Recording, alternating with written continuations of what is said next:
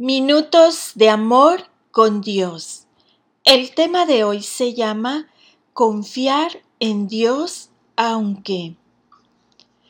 Por una lesión que tuve en 1992, sufro dolor crónico en la espalda, los hombros y el cuello. No siempre es fácil confiar en el Señor y alabarlo cuando me siento más dolorida y desanimada.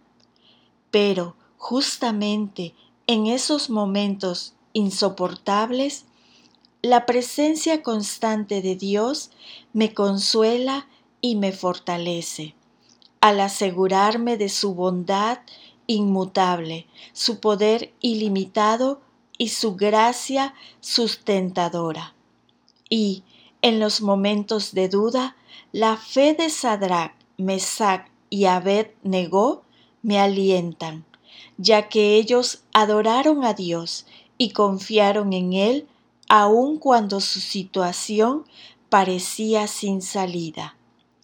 El rey Nabucodonosor amenazó con arrojarlos a un horno ardiente si no adoraban su estatua de oro y abandonaban al Dios verdadero.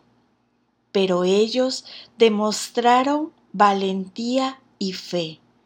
Nunca dudaron de que el Señor era digno de su adoración, aunque no los rescatara de su dificultad.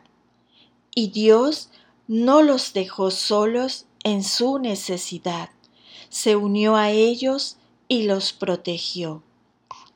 Dios tampoco nos deja solos a nosotros, permanece a nuestro lado en pruebas que parecen ser tan destructivas como el horno de Nabucodonosor.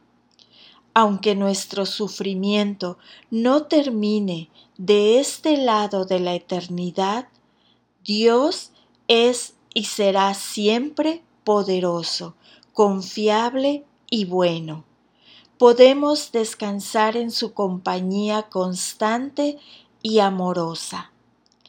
Señor, gracias por acompañarme, pase lo que pase.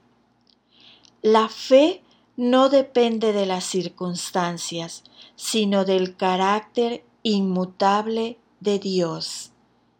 Y la lectura se encuentra en el libro de Daniel 3, versículo 17 nuestro Dios, a quien servimos, puede librarnos. Amén.